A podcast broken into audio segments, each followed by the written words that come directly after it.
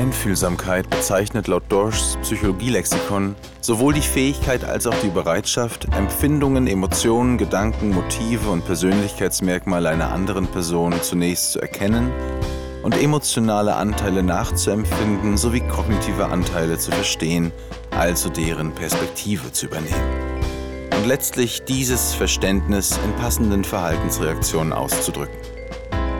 Dieses durchaus herausfordernde Unterfangen verlangt neben beidseitiger Bereitschaft und ausgeprägten interaktionalen Fertigkeiten auch passende Situationsbedingungen wie zum Beispiel interpersonelle Ähnlichkeit oder gute, ausgeglichene Stimmung.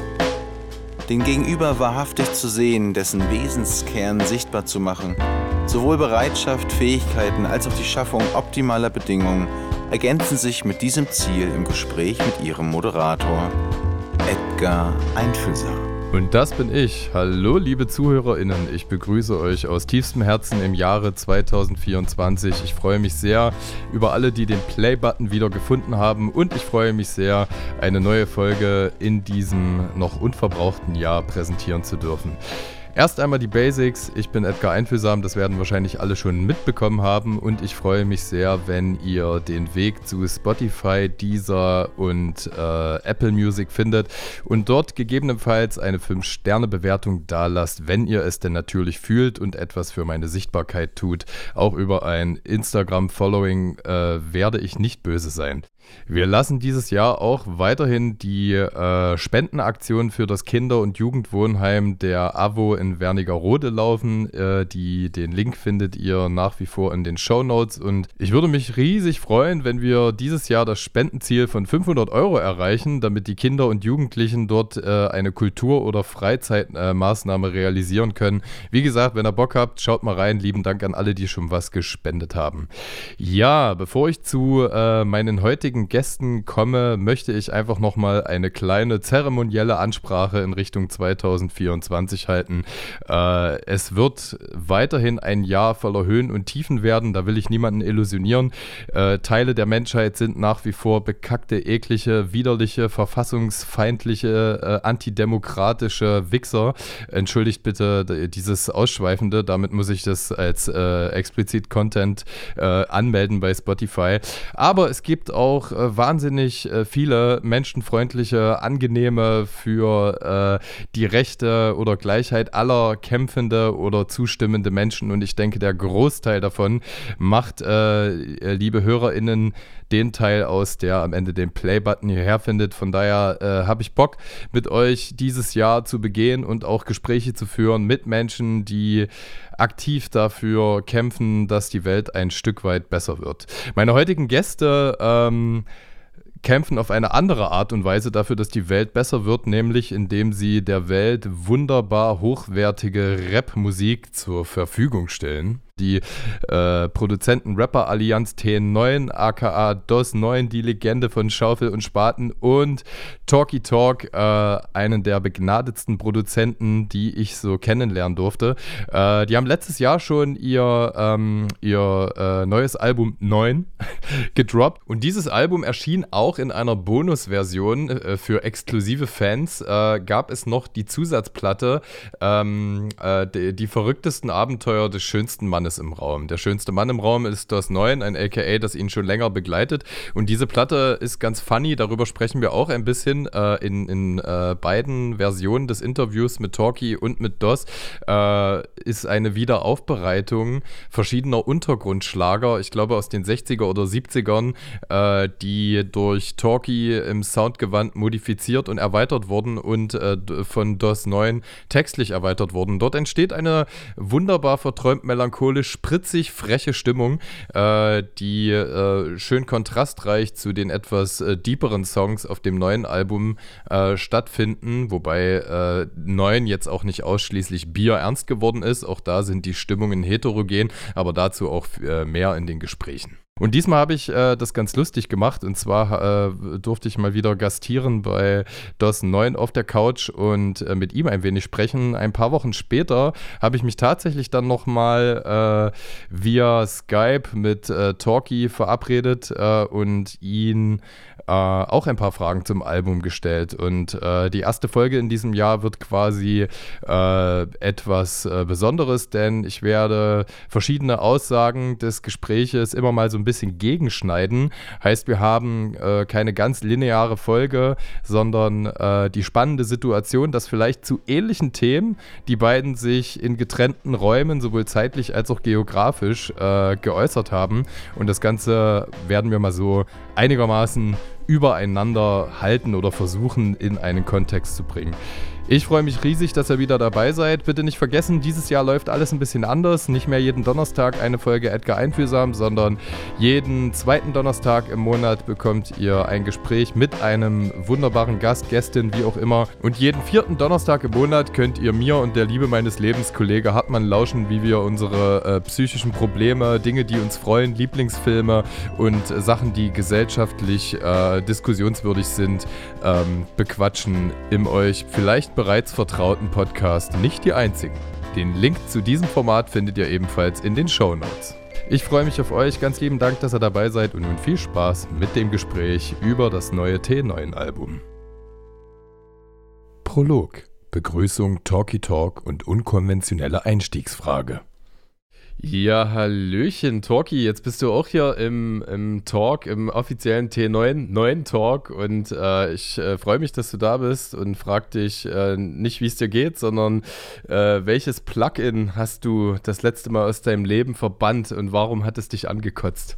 Boah, ähm. Das, wie geht's einfacher, ne?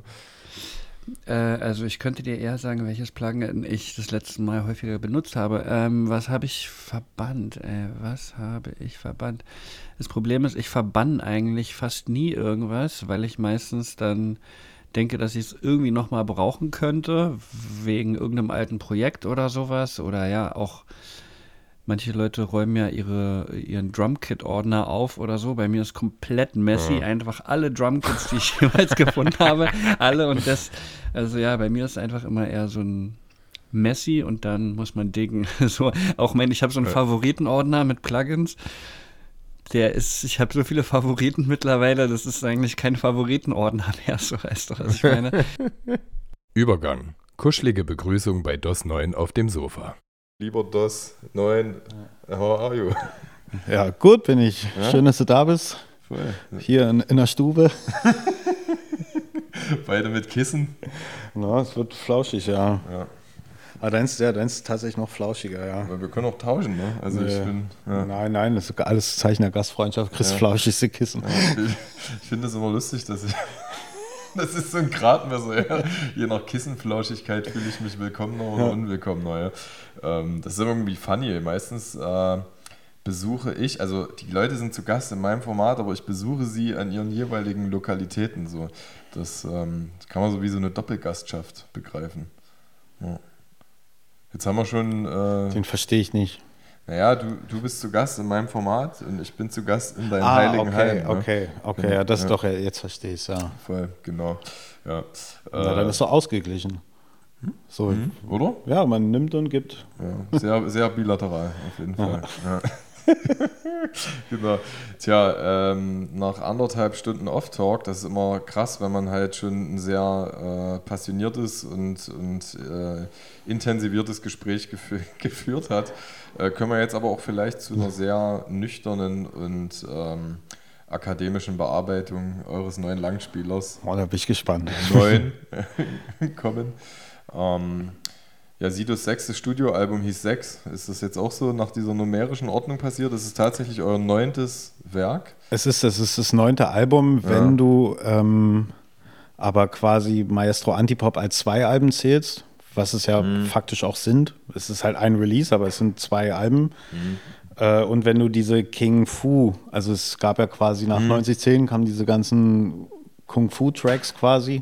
Und die gab es ja nochmal als limitierte Vinyl. Wenn du die alle dazu zählst, ist neun das neunte Album. Mhm. Also ja, faktisch ist es das neunte Album. Okay. Aber nicht das neunte Release. Ja. ja. Also Maestro Antipop war für mich auch ähm, so eine, also so das Einleiten eines Wechsels, was die quantitative Erscheinung oder das quantitative Erscheinen von T9 Sachen war, weil ich glaube, das waren vorher mit Riffer und so, waren das immer so 8, 9, 10 Track-EPs. Die sind ja auch immer alle, alle ja. innerhalb von so einer Woche entstanden irgendwie. Ja, und ja. Maestro Antipop war, ist ja, wir haben quasi diese Art und Weise, okay, wir fahren irgendwo hin und saugen das alles irgendwie auf, den, den Spirit und machen was. Das war bei Maestro Antipop, waren es, glaube ich, so drei verschiedene Orte. Ja. Also, also wir waren in Wien damals bei, bei Fit Meller mhm. und, und Jarmin und so zu Besuch. Dann waren wir auch in, in Brandenburg, in Vielitzsee. Mhm. Da hat Wladimir Kamina tatsächlich irgendwie, der war unser Nachbar, der hat da oh, sein krass. Anwesen gehabt. Wir haben, okay. wir haben, ihn leider nicht gesehen, aber das war so der Fun Fact. Ja. Lag auch auf dem, auf dem Klo, meine russischen Freunde. No? Ja, abgefahren. Und ähm, und dann, dann halt ja ganz viel tatsächlich auch so reine, reine Studioarbeit, so dass wir mhm. wirklich dann bei Toki im Studio die Sachen gemacht haben. Ja. Aber dass du auch mal irgendwie hier tätig bist und ihm was zuschickst und so virtuell hin Ach, und her schicken. Wird nicht. Wird das, nicht, ja. Nee, nee, da, also da habe ja. hab ich keinen kein Bock drauf. Also da kann mir sonst wer irgendwie was schicken. Ähm, ich, das, das fällt mir auch seit Jahren schon so schwer, irgendwie ja, so, so völlig alleine was zu machen. Ich kann alleine schreiben und ich kann alleine ein Beat bauen, aber ich kann nicht dann noch alleine auf, aufnehmen. So, das, mhm. das macht keinen Spaß. Mhm. Ich habe es jetzt vor kurzem, seit wirklich bestimmt seit vier Jahren oder so, hat Scarf so hat gefragt, so, ey, ich habe hier was, so guck mal, hör mal rein und so. Und da war ich selber erstaunt, weil ich innerhalb von 48 Stunden hat er von mir einen Verse zurückgeschickt bekommen, mhm. aufgenommenen. Mhm. Und das hat sich so ein bisschen wie Eisbrechen angefühlt. Aber ähm, ja, sonst fällt es mir immer übel schwer und ich will mit Hockey auch gar nicht so arbeiten. Mhm. So, weil das hat dann auch gar nicht so diesen, diesen kongenialen Flavor oder so, den, den wir dann sonst haben, so, weil wir quasi ja an allem zusammenarbeiten. Mhm. So, also klar, jeder hat dann seine Ecken so, aber es ist, herrscht immer reger Austausch, ähm, ob jetzt nun, ob es um Text geht oder um die Produktion oder ums Arrangement mhm. oder so. Und das das genieße ich auch und das macht für mich auch Musik machen aus. Ja, voll. Fühle ich auf jeden Fall. Aber es ist tatsächlich so, ich will da nicht so äh, äh krass weiter drauf, drauf rumreiten. Äh, warum war das eigentlich oder ist das so ab Maestro Antipop? Weil wir reden ja auch jetzt quasi wieder funny, funnierweise über zwei Alben. Äh, die verrückten Abenteuer des Schla Schlagerstar DOS, wie ja. es ist ja dann als das achte Album zu begreifen, ja. oder? In dem Zyklus. Ja. Ne? Genau, voll, genau. Ähm, ich meine, das kann auch total einfach keine Gründe haben oder so, aber es ist ja tatsächlich so, dass da seit Maestro Antipop die Quantität von Tracks innerhalb eines Releases, außer natürlich jetzt bei äh, Form, ähm, das ja, genau, ist ja gar nicht Form, das hieß 9010. Genau, genau, da war es äh, ja dann genau das Gegenteil. Ja, ja, halt voll. Also, ja. ja. das stimmt. Und ja. King Fu waren auch nur sechs Tracks, ja. die Platte danach. Deswegen, also wir hatten eher das Gefühl, okay, ähm, wir müssen mal wieder ein richtiges Album machen. Also klar, 9010 war also ist, ist jetzt aus, aus Schaffenssicht ein, ein super richtiges Album, so, ja. weil es hat halt irgendwie alles, was ein Album braucht. Diese Tracks sind halt alle nur 90 Sekunden lang, was aber ja. nicht heißt, dass es irgendwie weniger anstrengend war. Eigentlich war es sogar noch anstrengender. Ja, voll. Ähm, dann die King Fu war ja, also man muss sagen, die Leute, die nicht den Newsletter von uns haben, ähm, müsste ich vielleicht sagen, nach 9010 haben wir so an drei Projekten, also hat sich herauskristallisiert, dass wir an drei Projekten arbeiten. Einerseits mhm. haben wir durch die beiden Form-Tracks und so Feedback gekriegt, so hey, das ist eine super geile Facette von euch und so und das mhm. macht Lust nach mehr. Ähm, darin haben wir auch eine Künstler, künstlerische Herausforderung, besonders ich gesehen, weil mhm. dir so eine Tracks auch immer irgendwie nochmal ein anderes Schreiben, einen anderen Mut irgendwie abverlangen. Dann hatte Jakob, also Talkie in Köln mal ähm, von jemandem Samples zugesteckt bekommen, mhm. nur deutsche Samples mhm. und so. Und dann kam dann quasi noch das Projekt der deutschen Platte in Anführungszeichen, wo ja, wir halt ja. nur deutsche Samples nutzen, was dann diese Abenteuerplatte war. Und dann halt so nur so sportliche Tracks wie dieses King Fu. Und man kann halt nicht immer an allem arbeiten und deswegen haben wir über verschiedene Sessions immer mal so, ja, mal einen für neun gemacht, dann einen für die Abenteuer und so. Mhm. Und ja, wie es halt Vibe, tagesformabhängig, ne? Ja, und auch, ja, ja wie es gerade auch funktioniert. Mhm. Und so ist es halt entstanden, dass die King Fu, die kam relativ schnell und die anderen beiden Projekte, die jetzt, die eine kam jetzt und die andere kommt jetzt, ähm, die haben halt ein bisschen Zeit gebraucht, besonders das 9 ähm, ist auch, unterscheidet sich von allen T9-Alben tatsächlich auch darin, dass, dass wir halt wirklich lange an dem Album gearbeitet haben. Da sind mhm. Tracks drauf, die sind drei Jahre alt. Mhm. So, also Hellblau, glaube ich, ist so mit einer der, der ältesten Tracks. Ähm, ich glaube, der mit Döll ist auch, auch ziemlich alt mhm. schon. Ja, voll. Aber kann man sich irgendwie vorstellen, dass die auch zu Zeiten von 9010, also neben Form etc., schon äh, existiert haben, weil die natürlich einen ähnlichen Duktus aufweisen. Und ich finde irgendwie abgefahren, wenn man jetzt so ein bisschen into ist wie ich, ähm, und wir uns halt auch schon jetzt zum letzten Projekt Young Lungs unterhalten haben, wie man diese Einflussnahme spürt. Also es ist ja anders. Ich höre das Album als Gesamtwerk und der Weg dahin, den werde ich mir nie so imaginieren können, wie du ihn gefühlt hast. Ja? Also das heißt, äh, ich höre halt das Endprodukt und bin dann fasziniert, weil das halt äh, ganz anders als zum Beispiel Riffer klingt, ja, oder Maestro Antipop. Und jetzt, wenn wir so drüber reden, fällt mir das gerade ein, ah, so ein bisschen diese geschmeidigeren Momente, diese gesanglicheren Hooks und auch diese Smoothness, ah, da denke ich dann so ein bisschen an Young Lungs, was ja wahrscheinlich dann auch konkurrent oder deckungsgleich entstanden ist, einfach, ja. So, also auch einfach musikalischer Spiegel deines Lebens und deiner Sound- und äh, verbal-ästhetischen Präferenzen sind in, in diesen drei Jahren zeitgleich zueinander. Aber auch was so die Stringenz angeht. Also das heißt, ähm, gerade bei dem letzten sehr autobiografisch geprägten Drittel des Albums, neun, ja. ähm, das wirft ja echt wenig Fragen auf. Also da gibt es ja DOS-Tracks, die, äh, und das ist jetzt nicht böse gemeint oder so, ja, wo du dich halt relativ wenig fragen musst, worum es eigentlich ging. Äh, Gerade, also wenig Serifen und Schnörkel für deine Verhältnisse, mhm. sondern eben sehr klar formuliert. Ne? Man versteht sehr schnell, dass du dort über alte Weggefährten redest ja. und ähm, genau und äh, voll. Also kann man jetzt verschiedene Dinge fragen. Ne? Entweder, also ich denke, es ist eine organische Entwicklung. Also wenn ich dich jetzt fragen würde, warum das so ist, ja, dann ähm, äh, ist das, glaube ich, schon wieder zu viel gewollt in der Frage. Interessanterweise wäre vielleicht, äh, welcher Weg dich dahin geführt hat. Ähm, vielleicht das Feedback auf Form, ne? auf also solche Feedback, Sachen. Feedback auf Form ja. und dann war aber auch sofort klar, so, naja, du willst aber nicht die ganze Zeit nur so ein, jetzt ein komplettes Depri-Album machen, so, ja. sondern was bei Form das Spannende für mich als, als Schreiber war, so, dass ähm, Form 1 und 2 sind ja, beschreiben quasi den komplett gleichen Zeitstrahl. Also so Bar 1 bis 2 sind äh, in den Jahren von dann und dann, aber immer parallel. So, was war cool, was war weniger cool.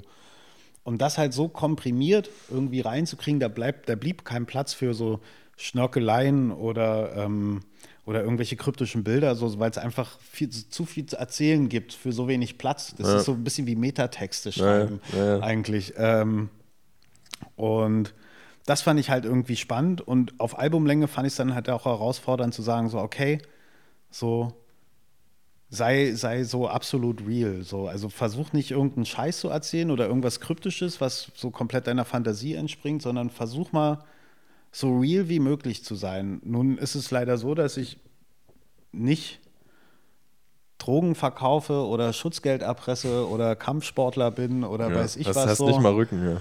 So, also, also weißt du, so da so übliche, übliche Themen kann ich mit Realness nicht so richtig bedienen. So. Mhm. Ähm, klar, später habe ich es mit Hausmann noch mal ein bisschen auf die Spitze getrieben, aber ähm, es war für mich einfach eine künstlerische Herausforderung. So, mhm. okay, ähm, kann, man, kann man vielleicht auch irgendwie anders so roughen, coolen, dopen Rap machen, der wirklich richtig real ist ohne, ohne halt gleich einen, einen bestimmten Background haben zu müssen. Und das fand ich halt irgendwie spannend, irgendwie zu gucken, okay, was sind coole Geschichten, die man erzählen kann, so was, was sind vielleicht auch coole Sachen, die ich mal aufarbeiten sollte. Ja, ähm, ja, ja. Und so, das, das war für mich die Challenge an, an dem, an, am neuen ja, krass. Jetzt haben wir ein wenig Einblick äh, in die Arbeitsweise von T9 aus Sicht von DOS 9 erhalten und natürlich auch so ein wenig äh, Durchleuchtung äh, der Themenwahl. Ähm, wo hat man sich stringent gemacht? Wo äh, war man verspielter? Worauf ist das zurückzuführen? Und natürlich habe ich auch äh, diese äh, Sektion mit Talkie ein wenig beleuchtet äh, und deswegen äh, hört mal zu, wie interessant deckungsgleich und doch auch äh, mit, mit eigenen Nuancen das Ganze aus seinem Blickwinkel geklungen hat. Das mit dem Bett. Ich habe gelüftet. Ich hoffe, du riechst es. Das ist äh, ja. sehr angenehm. äh, genau. Ähm, ja, geil. Aber mal zum, mal zum Hauptalbum. Es ist, äh, das habe ich auch mit Alex schon so ein bisschen besprochen. Äh, und da jetzt auch wieder der Kontext zu deinen äh, Vorgängeralben. Ähm, äh, es ist im Soundgewand mit solchen kleinen Ausnahmen wie, ähm, wie Mein Freund 2 doch schon irgendwie das theatralischste T9-Album. Also jetzt mal ein bisschen überspitzt. Es kann in, in der Grundstimmung nicht theatralisch wie, keine Ahnung, von Victor Hugo, der Glöckner von Notre Dame wirken, weil du hast ja immer noch einen äh, DOS 9, der mit einer großen Spielfreude auch ja. atypische Formulierungen praktiziert Wobei, das habe ich ihm auch schon gesagt, äh, tatsächlich auf diesem Album am allerwenigsten kryptisch im Vergleich zu äh, Vor Vorgängeralben. Ja, das ist ja, impliziert ja schon auch die persönliche Note in der Geschichtenerzählung ähm, auf dem Album. Und trotzdem würde mich halt mal interessieren, ob du einfach Beats rumliegen hattest, die dann halt für dieses Gerüst gepasst haben oder ob ihr euch da schon so ein bisschen symbiotisiert habt in, in der Deepness der Themen, analog zum Sound gewandt. ähm, nee, wir machen, also ich habe nie Beats rumliegen für, für DOS. Wir machen immer alles zusammen ja. im Studio. Also wir hören uns dann Samples an oder so und ja, dann sagt er, finde ich ganz gut, lass den noch nehmen. Und dann entsteht das irgendwie. Er kommt manchmal mit so einer Idee an irgendwie, dann hat er oder hat so zwei, drei Zeilen oder so, aber nicht äh, jetzt, vielleicht hat er auch mal so eine Konzeptidee, die er dann so leicht umsetzt. Aber es ist jetzt nicht, wir haben, da ist nichts geplant. Das ist alles, passiert alles irgendwie vor Ort und ähm, ja, also zu dem ersten Teil. Ähm, also, ich. Dramatisch, ja, ja. Also, ach nee, äh, genau, sorry. Äh, zu dem Teil, was du meintest mit dem Kryptischen, wollte ich sagen. Ja, das mhm. war so mhm. ein bisschen. Also, wir haben, weil wir das halt auch oft gehört haben, ne, dass viele Leute abschalten, weil sie nicht so richtig checken, was er sagt. Ne? Ja. Also vielen Leuten geht es so. Und wir wollten einfach mal, wir haben es ja nicht völlig, er hat es ja nicht völlig abgestellt, sondern er hat, es sind ja mhm. die Hälfte der Songs sind ja typische T9-Songs eigentlich, mit all der Kryptik und äh, äh, weißt du, all dem T9igen mhm. so.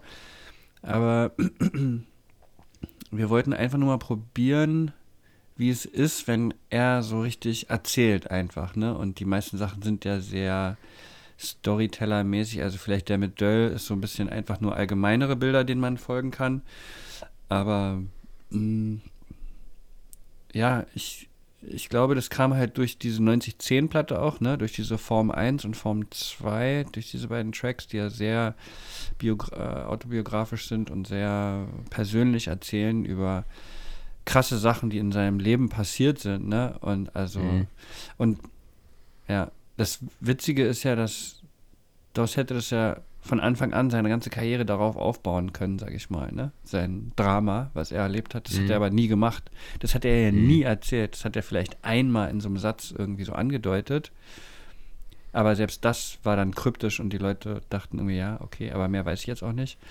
Mhm. Und ähm, ja, dann hat er das alles so mal auf den Tisch gepackt und ähm, ich glaube, das war gut für ihn und ähm, das war auch voll die gute Weiterentwicklung, glaube ich, für uns und auch für die, für die Leute, die es hören. So, die, also wir mhm. haben sehr viel, sehr gutes, positives Feedback dazu bekommen und haben es auch schon Leuten vorher teilweise gezeigt und ähm, ja, also ich finde, manche Sachen berühren einen, ne? Und ich finde halt, bei Musik mhm. ist es so, es ist, also, das habe ich auch gerade in einem Interview schon erzählt, aber ich muss es nochmal sagen. Also, entweder es spricht mich auf eine künstlerische Ebene an, dass es irgendwie halt vom Style oder vom Sound mich einfach anfixt und ich denke, was haben die da gemacht? Wie geil ist das? Wie geil klingt das? Wie kreativ ist das? Wie wie mhm. krass rappen die da, also die Form, ja, also entweder es geht über die Form oder es geht über das, dieses Gefühl, ne, es berührt mich irgendwie, mhm. wie dieser ähm, Baba-Song hier von ähm, Dings, äh, wie heißt der? Ab, Y, Y meine ich. Mhm. Mhm. Oder dieser, jetzt von El Karim kam dieser Roots-Song raus über die Flucht seiner Familie und so. Sowas berührt mich halt, weißt du. Voll. Und, ähm, es gibt sogar einen Song von, äh, das ist der einzige Song von Katja Krasowitz, der mich berührt. Das ist dieser, äh, das ist, ich glaube, der heißt einfach nur Intro. Äh, und da geht es um ihre Familiengeschichte, wie sie mhm. aus Polen geflohen sind, etc. Und ja. äh, sehr effektvoll in Szene gesetzt und äh, da ist das sogar manchmal ganz künstlerunabhängig. Also KünstlerInnen, ja. die man für meintlich ja. jetzt gar nicht so feiert oder so, ne? ab da, wo es biografisch ist und Verletzlichkeiten dargeboten werden, die auch implizieren, dass man sagt, ey krass, fühle ich, äh, das, das, das öffnet sich auch tatsächlich für mehr äh, Hörergruppen als sonst. Ja. ja. Ja, voll. Aber interessant, was du sagst. Also gerade mit dieser Kryptik, ich will ihm das ja, deswegen grenze ich das immer ab, gar nicht zum Vorwurf gemacht haben. Ich denke, diese ganze Young Langs Geschichte hat auch noch mal ein bisschen die, äh, äh, die Thematiken konsolidiert, sich zu oder die Simplifizierung etwas vorbereitet, äh, Songkonzepte auszuarbeiten, die mit Mikrothematiken oder einfacheren Backgrounds arbeiten. Äh, und dann ist es, glaube ich, schwierig, gerade als T9, da hast du ja gesagt, ihr habt einen guten Twist äh, geschafft zwischen T9igen Songs und äh, etwas simpler, zugängigeren Songs, ja. Vielleicht, man weiß ja nie, weil man es ja auch nie allen recht machen kann, was die Hörergruppe und die HörerInnen, die über Jahre hinweg dranbleiben, in Summe ausmacht. Also das heißt, äh, gerade bei T, äh, DOS 9 ist es ja so, dass das vielleicht auch den Großteil eher gereizt hat, dass er Wortspielereien betreibt, na, dass er äh, das so verkryptet, weil verkryptet ist ja eigentlich nur so, man fragt sich dann, was ist mit dem Satz gemeint und muss ihn im besten Fall nochmal hören und nochmal hören. Und eigentlich geht es nicht ausschließlich darum, was zu sagen, weil diese Sätze gab es ja schon immer äh, bei T9 oder DOS 9, wie auch immer, ähm, die recht einfach äh, begre zu begreifen sind. Oder die Sätze, wo du merkst, okay, das ist so wie wenn ein, ein, ein Maler mit so viel Elementen arbeitet, dass einfach ein interessantes Gesamtbild entsteht. Also es ist eher so ein verbal-ästhetischer Anspruch. Ne? Und ich glaube, da ist es super schwierig, weil ihr habt ja irgendwie auf das Feedback, ihr habt es eingearbeitet, aber habt euch jetzt auch nicht komplett verbogen. Ne? Es ist halt super schwierig zu sagen, höre ich da jetzt drauf? Und ich glaube, das habt ihr aber auch nicht gemacht, oder? Das nee, nee, nee. Also das, das, will ich auch nochmal klar sagen. Das, das ja. wir haben überhaupt, das war überhaupt nicht so, wir machen jetzt das, weil ja, das kommt besser an oder so gar nicht. Nee, das war einfach so, ey, wir haben da irgendwie Bock drauf. Und ja, ja, das war es eigentlich eher. Also ja, vorher. Aber ich, also wir kommen auch beide eher aus dieser Richtung. Ich finde es viel interessanter, einen Song zu hören, wo ich erstmal nicht so viel verstehe, als einen Song zu hören, wo ich alles von vorne bis hinten verstehe. Weißt du, das finde ich so, mhm. wenn man so einen Themasong hat und dann so das Thema, so wie so ein Aufsatz so erklärt oder so runterschreibt und ich weiß schon, was in der zweiten Verse passiert, wenn die erste Verse angefangen hat. So, weißt du, das finde ich, das finde ich so mhm. ultra langweilig und kann ich gar nichts mit anfangen. So von wegen, ich mache jetzt mal einen Song über Punkt, Punkt, Punkt. Und das ist ganz schlimm irgendwie. Und ähm, genau, wir kommen eigentlich eher so aus dieser Richtung, dass wir so halt auch viel Ami-Rap früher gehört haben, der aber auch irgendwie kryptisch war auf eine Art und Weise, ne? Wenn das irgendein. Mhm. Ich meine, dieser ganze Gangster-Talk ist ja auch teilweise sehr kryptisch. Den verstehst du ja nur, wenn du da aus dieser Hood kommst oder wenn du ähm, selber Drogen verkaufst oder irgendwie bestimmte ja, Vergleiche checkst und so. Und das ist ja für Amis schon schwierig. Und ähm, dann für, für Deutsch das zu verstehen, ist ja noch schwieriger. Deswegen ist es so seltsam, dass viele, viele deutsche Rap-Hörer so diese einfach zugängliche, diesen einfach zugänglichen Rap gut finden, weil sie ja, ich glaube, bei Ami Zeug verstehen die das auch einfach gar nicht. Das ist, die könnten auch französischen Rap hören oder so. Das ist einfach ja. nur so, es fühlt sich einfach nur gut an, aber sie können damit eigentlich, also oder viele Leute können verstehen das einfach alles gar nicht. Aber wenn jemand Deutsch rappt, dann muss man alles verstehen. Und ich finde, die Amis sind da halt komplett anders oder beziehungsweise englischsprachige Musik funktioniert komplett anders. Also egal, ob es jetzt irgendwelche alten ähm, Pop-Hits sind, die geschrieben mhm. sind wie ein wie ein Gedicht äh, mit irgendwelchen Schmetterlingen, die irgendwas symbolisieren sollen oder so, aber das ist halt ein Smasher, weißt du, das ist halt ein Pop-Hit, den jeder kennt. Ja. Nur, ja. also ich verstehe den auch, also ich kann Englisch, aber ich kann trotzdem nicht verstehen, was mir der Künstler da eigentlich sagen will, ungefähr. Ne? Man müsste eigentlich so nachlesen über irgendjemand, der diesen Song interpretiert. So. Aber das ist völlig normal. Oder, oder ein, äh, oder ein äh, Young Thug oder sowas, weißt du? Ja. Der also erstmal nuschelt und dann noch so weirde Slime-Talk oder sowas, dass niemand, kannst du mir nicht erzählen, dass der normale ja. Ami da mehr als 20 Prozent versteht von dem, was der da erzählt. Und ja. trotzdem ist es ein super erfolgreicher Künstler. Weißt du, was ich meine? Ja. Ja, also es gibt halt, da wären wir jetzt schon wieder generisch, aber ich liebe es eigentlich, äh, es gibt halt nicht die universelle Formel. Manche Menschen werden halt mit äh, simplen Liebesliedern bekannt, weil das Thema Liebe halt auch nie abappen wird. Es, man, ich, ich hörte, es beschäftigt die Menschheit und, äh, und, und andere aufgrund ihrer Personality, also wenn du jetzt sowas wie Young Fuck zum Beispiel sagst, dann äh, äh, ist das die ganze Attitude, die da eben auch, auch mitschwingt. Und äh, genau, ich habe ein bisschen äh, rumlamentierend irgendwie genau das sagen wollen, dass ihr natürlich auch nicht immer auf die gleiche Herangehensweise an eurem Album arbeitet, sondern einfach wahrscheinlich auch Impressionen aufnehmt. Und dazu gehört wahrscheinlich auch Feedback. Und das Feedback nimmt man dann nicht mit ins Studio, um sich irgendwie äh, opportun anzuschmiegen, sondern einfach als Impression, weil man irgendwie Bock hat, äh, äh, ein anderes Stück T9-Musik mit ja, dem genau, üblichen ja. Trademark, aber vielleicht ja. doch irgendwie kleinen Attributen drumherum, die für einen selber auch irgendwie so ein bisschen Frische erzeugen, äh, auf die Beine zu stellen. Ne? Voll.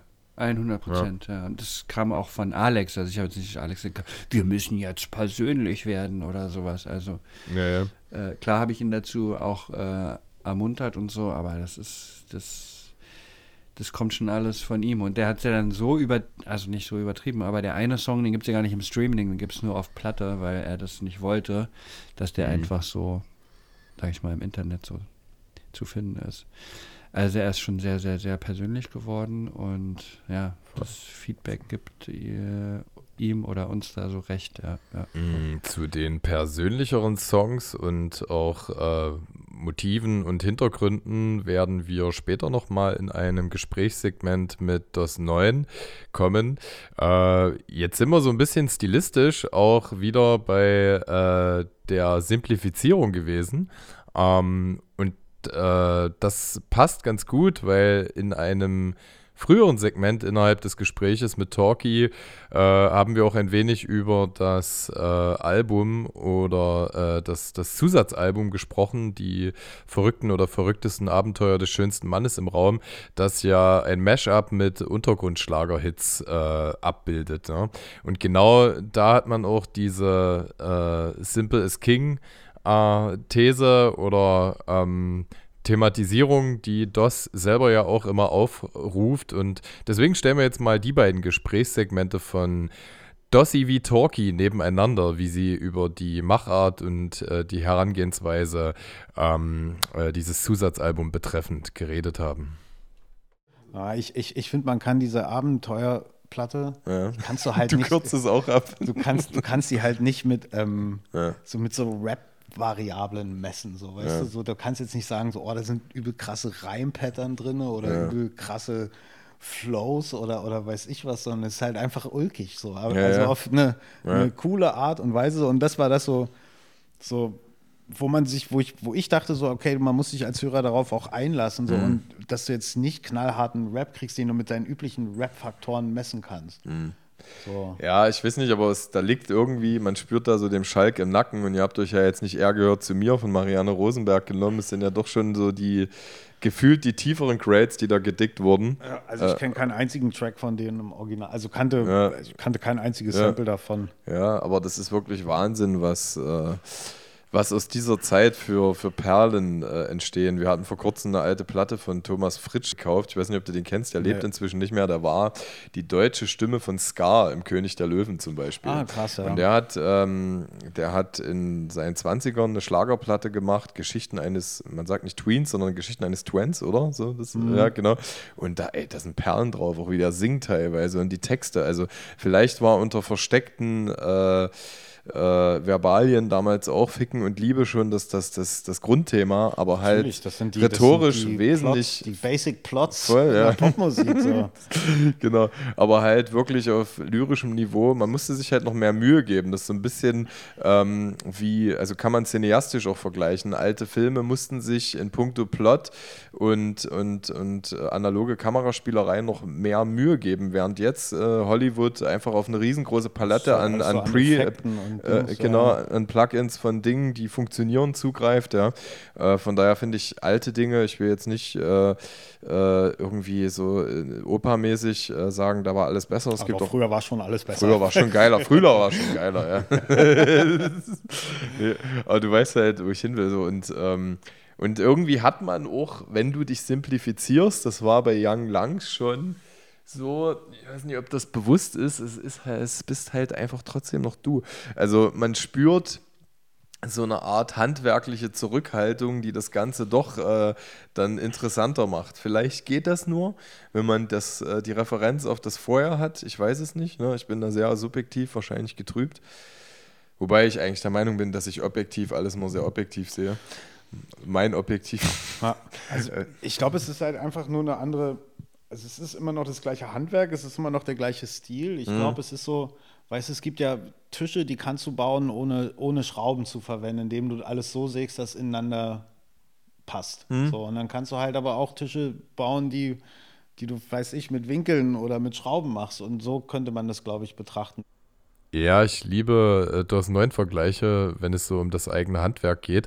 Äh, das haben wir interessanterweise äh, sowohl in dem Gespräch als auch so in den vorangegangenen Gesprächen, die wir geführt haben, schon öfter vertieft, was per se nicht verkehrt ist. Aber wir wollen den Fokus ein wenig auf äh, das Abenteueralbum äh, erstmal äh, noch konzentrieren. Und ähm, ja, da äh, habe ich Talkie so ein bisschen gefragt, weil die Beats ja relativ originalgetreu gesampelt sind, so in meiner Wahrnehmung, was es denn da so noch zu tun gab. Und äh, interessanterweise gab es äh, genau in äh, anderen Bereichen außerhalb des klassischen Loopings ähm, recht äh, interessante Dinge zu machen, so aus dem Blickwinkel des Editings. Ähm, jein, du hast natürlich völlig recht. Also von den Beats her war das alles mega simpel, was so, Mhm. was, also im Vergleich zu der neuen Platte, ne, da waren schon echt, ja, sag ich mal, dreimal so viele Spuren oder so. Ja, Wahrscheinlich ich, ja. mehr. Ähm, bei diesem, bei dieser Schlagerplatte, wie du sie nennst, die ist halt, da ist halt wirklich, da steht das Sample im, oder der Loop eigentlich im Vordergrund, ne? Da habe ich Ja. irgendwelche, das sind ja nur deutsche Loops, ähm, so aus den 70ern, 80ern und so. Und ja, da habe ich dann mal einen Bass dazu gespielt oder irgendwie eine, ein Synthi oder halt ein paar Drums oder so, aber das war ja teilweise so fünf Spuren oder sowas. Und ähm, da war aber produktionstechnisch, die waren die Vocals super krass anspruchsvoll, muss ich sagen, weil mh, Alex ja fast die ganze Zeit singt und Alex kann singen, aber jetzt nicht äh, so jetzt so wie Beyoncé oder so, sag ich mal. Ja, Ähm, ja. Und der hat aber Also ganz ich, schön ich viel auch ein gewagt. bisschen lieber auch. Alex als Beyoncé. Ja. ich weiß Aber aber, was du meinst. Obwohl ich heute im. Supermarkt war und ey, Beyoncé ballert schon rein. Also wenn das richtiger Hit vorbeikommt. Naja, anyway. Ich bin, ähm, ich bin eher, ich bin eher Riri. ah, okay, bin ja, okay, eher, okay. äh, Ich wusste nicht, dass man, dass die verfeindet, also dass die Fanlager Nee. verfeindet sind. Es war nur ein Spaß. also ich feiere die ganze Attitude von Beyoncé. Vielleicht muss ich ihr nochmal eine Chance geben. Aber es erzeugt ja, ich weiß auch genau, was du meintest. Sorry, dass ich mich jetzt so draufstürze. Aber ich, mein Körper empfindet irgendwie Stress, wenn Beyoncé singt. S- sorry, Schwester. Äh, nee, aber genau, und die, die Vocals waren halt super krass anspruchsvoll. Also die alle, der hat da tausend Spuren aufgenommen und singt halt die ganze Zeit. Ich habe alles gemelodined und geautotuned. Also aber so, dass man es nicht so krass hört, sage ich mal, weißt du? Also nicht, ja, dass es jetzt so ja. share-mäßig ist. Ähm, und da auch super viel effektiert und rumgeschnipselt und der also es gibt Leute, die können Chord singen, weißt du, aber das mm, so krass, ja. Das kann ja DOS nicht und deswegen habe ich habe ich sozusagen ihn teilweise Chord singen lassen, aber ich habe das alles einzeln geschoben ja. und so weiter, weißt du, was ich meine? Deswegen das war von den Beats jetzt nicht besonders anspruchsvoll und auch das Ausgangsmaterial waren halt irgendwelche ja, gruselig, das waren ja teilweise so richtige, so fast Amateurbands, sag ich mal, ne? Die irgendwelche mhm. so Underground-Tapes veröffentlicht haben und so. Also das Ausgangsmaterial war halt auch nicht so dolle. Ähm, genau, und da war einfach viel Produktion, einfach das einigermaßen fett klingen zu lassen und Alex seine Vocals, dass die richtig geil kommen, ja. Mhm. Schade, dass du die äh, Originalspuren nicht aus dem Beat extrahieren konntest. Dann hättest du die auch Chorden und, und äh, äh Ton, Tonwert korrigieren können. ähm, ja, aber krass. Aber, aber das ist ja, ist ja auch so ein bisschen dein Perfektionsanspruch gewesen, oder? Weil es gibt ja, wenn ich so, äh, oh Gott, frag mich nicht, warum mir jetzt dieses Beispiel einfällt, aber ich mein großer Bruder von Slatko und Jürgen war ja auch mal Platz 1 der Charts und äh, da wurde auch keiner geautotuned. Die haben ja auch ganz furchtbar gesungen. Ähm, äh, du hattest dann schon irgendwie einen gewissen Perfektionsanspruch, oder? Dass äh, trotz, dass es, ich will es jetzt überhaupt nicht degradieren oder so, weil ich, ich mag das, äh, das, das äh, Bonusalbum, nenne ich es mal, oder die Bonus-EP, ja.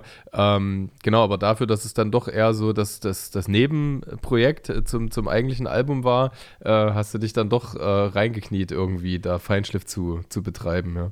Ja, das Problem ist, wenn du halt einmal mit Melodyne anfängst, dann begibst du dich in so ein Labyrinth und dann ist es ganz mhm. schwer auch ähm, äh, ja, oder, oder beziehungsweise wenn, ja, wenn du allgemein einmal anfängst, überhaupt mit Melodyne zu arbeiten, es gibt ja viele Leute, die das gar nicht machen, ne? Und dann, ich habe mhm. aber auch Kumpels, die alles auf 100% Melodyne, so, weißt du? Mhm. Und wenn ich mit denen zusammenarbeite, dann muss das auch so sein. Und dann muss alles komplett gemelodined sein und dann noch Autotune drauf auf Full. Und mhm. ähm, wenn du dann einmal damit anfängst, ist es auch schwierig, diese schiefen Noten oder leicht schiefen Noten dann so stehen zu lassen. Ne? Das hört sich dann mhm falsch an. Und ja, sobald du damit einmal anfängst, an dem, an dem, an dem Kristall zu lutschen, sage ich mal, dann äh, kommst du da ja. nicht von weg. Ja, soweit, so gut. Erstmal die Sondierung mit Talky Talk, äh, die Abenteuerplatte betreffend aus äh, Producer-Seite. Das Werk steht echt stark für sich. Ich finde das echt super und darüber habe ich auch mit DOS 9 ein wenig geredet, weshalb sich das Ganze so im Windschatten des Hauptalbums 9 aufgeht gehalten hat. Ähm, da es ja doch ein eigentlich sehr eigenständig äh, für sich alleine äh, bestehendes Werk ist. Dazu haben wir gesprochen, aber auch unter anderem darüber, in welchen Formen das äh, Werk oder die beiden Werke, wie man sagen muss, verstofflicht wurden. Es folgt unter anderem also auch das Product Placement. Ich deklamiere ganz offen den Werbeteil der Sendung. Ich meine, ihr hättet es ja auch äh, acht Monate vorher droppen können. So Hat nicht gepasst im Releaseplan. also, na, wir hatten ja quasi jetzt, ähm, Jakob hat ja quasi diverse Projekte in den letzten, also es ist ja einige Zeit vergangen seit dem letzten T9-Album. Mhm.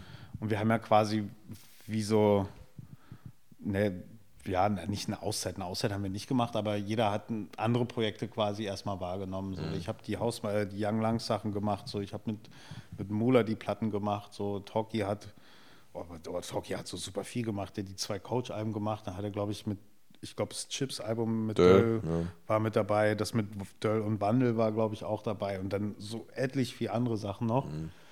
Ähm, weil te teilweise war ja die Mucke, die Mucke auch schon fertig, aber es hat halt einfach nicht, hat, hat keinen Sinn gemacht. So klar hätte es mal eine Lücke gegeben, aber so haben wir gesagt, wir nehmen es jetzt einfach als Vorboten vom Album, wobei es halt in keinster Weise eine Vorbotenfunktion erfüllt. Mhm. Es ist lediglich ein musikalischer Vorbote, aber es leitet dich nicht thematisch oder stilistisch oder irgendwie mhm. in, das, in das Album ein. Was wir aber irgendwie wiederum auch ganz geil finden. So. Weißt, man könnte jetzt denken, okay, jetzt gibt es das, was da gab in Albumform.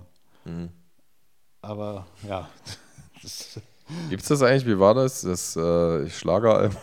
Ja, nenn's Abenteuerplatte. Das, äh, die Abenteuerplatte, die ist äh, mit dabei als Vinyl sozusagen? Und nee, es gab ähm, diese Abenteuerplatte, haben wir über den Newsletter, haben wir die als Download verschenkt. Ja, ja. So, und dann gab es aber, dann haben wir mit den Kotboshis mhm. quasi auf 200 Platten, die haben wir an eine Wand gehangen und haben dort eine riesen Schatzkarte. So, und das ist die Edition, die ja. man da quasi bestellen konnte. Und da konntest du die Platte bestellen in Bundle mit der neuen Platte, also, ja. also dem richtigen Album, genau. wo aber gar keine Informationen gab. Ja. So, und ähm, ja, und du hast halt quasi nur, okay, hier, ich habe eine handbemalte, super individuell gestaltete Platte von diesem komischen Schlageralbum ja, ja, ja. und bestell aber das richtige Album gleich mit. Und es war halt ein cooler Kurs, hat auch super funktioniert. Genau. Ja, so, so, war das. Und später kommt die auch noch mal, die Abenteuerplatte, wird es die auch noch mal in anderer Vinyl-Edition geben. Mhm. Aber jetzt erstmal nicht. Ja. So, da musstest du halt einfach schnell sein. Die 200, die waren ganz schnell weg. Ja, alle, die jetzt angezeckt sind, werden im Laufe der nächsten mutmaßlich ein, zwei, drei Jahre vielleicht nochmal die Gelegenheit bekommen, die äh, beste Rap-Schlagerplatte ever zu erwerben. Äh, weiter vorne im Gespräch oder innerhalb der Folge haben wir gesagt, wir fokussieren uns auch mal auf das letzte Albumdrittel, das für den neuen Verhältnisse sehr äh, melancholisch oder in ernsteren Tönen äh, sich gestaltet. Äh, da rede ich über äh, Tracks wie Durch uns durch der auch ausschließlich auf der Vinyl Edition zu hören ist, da er eben äh, sehr persönlich geworden ist, äh, hatte Talkie, glaube ich, auch erwähnt. Ähm, sollte der jetzt nicht einfach nur irgendwie im Internet rumfliegen äh, oder auch solche Lieder wie Hellblau oder Mein Freund Teil 2, äh, der doch etwas anders geraten ist als der erste Teil. Äh, ich finde es interessant. Ähm, wie diese Besprechung von Mein Freund 2 unterschiedliche Inspirationen erzeugt hat im weiteren Gesprächsverlauf. Wir hören uns erstmal an, wie ich mit äh, DOS organischerweise äh, über äh, eine Referenz auf den äh, äh, Track Form äh, zu diesem Thema kam und was wir daraus gesponnen haben und wie dann im zweiten Step Talkie und ich auch diesen Track als Ausgrund, Ausgangsgrundlage für das Gespräch genutzt haben, aber ganz woanders gelandet sind. Ja, aber es wird doch irgendwie auch dann zum Ende hin wird es doch wieder gut, oder? Also ich hatte, als ich so das Master durchgehört habe, dachte ich nämlich auch so, oh, pff, schwarzer Tobak. Aber dann so hinten, hintenrum, so gerade mit dem letzten Track, finde ich, ist es alles so nochmal so versöhnlich. Ich sag, das ja. ist so ein versöhnliches Saxophon, so finde ich. Ich musste ja. irgendwie an, an dem Alf-Intro denken, so an, das könnte so eine typische Soap- Intro-Melodie ja, sein. Jetzt, jetzt sehe ich so. dich und Talkie, wie die Tenors sich um euch versammeln. Alter. Ja, geil. Ähm, ja, ich hatte den, ich hatte den Strick schon in dem Hals. Ich, ich stand auf dem Schafott, aber das versöhnliche Sechs Saxophon ja. hat dann dazu geführt, dass ich gesagt habe, ach, ach komm. Lass gut sein. das, das packen wir, Edgar.